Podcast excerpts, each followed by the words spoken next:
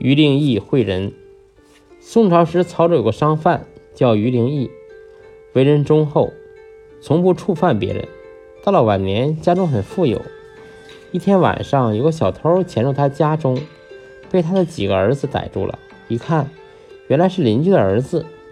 于令义问他：“你一向为人小心谨慎，很少做错事的，如今为什么做起小偷来了呢？”那人说。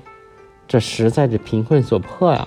丁一问他需要多少钱才能渡过难关，回答说：“要是有十钱钱，就可以对付眼前的吃穿了。”另一便叫家人拿出十钱钱，如数给了他。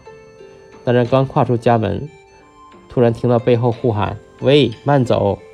顿时吓得他胆战心惊。于正义走上前去对他说：“你家里很穷。”晚上背着十十钱钱回去，一旦被人察觉，就盘问你是哪里来的。